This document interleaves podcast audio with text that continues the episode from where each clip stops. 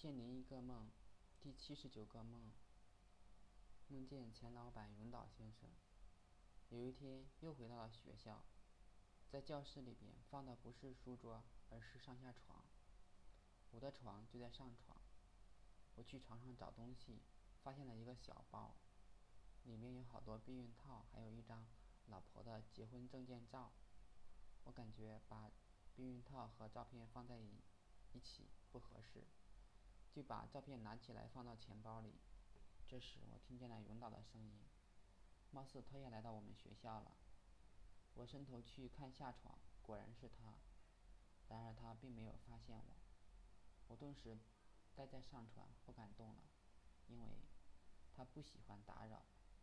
但是我要下床去，就只能轻轻地去另外一头。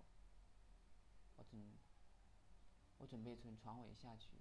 然而我的床是孤零零的一个，我很担心床摇摇晃晃会倒，还担心会引起领导不满。我只能尽快下床。他发现是我，也很惊奇。他问我，我问我问他怎么来我们学校，他说是来研究学生的需求，开发相关的产品。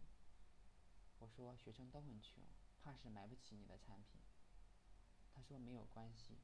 看看学生喜喜欢什么，也可以帮助学生找到他们喜欢的东西。我想他还真是敏锐，横竖都行，果然是做生意的材料。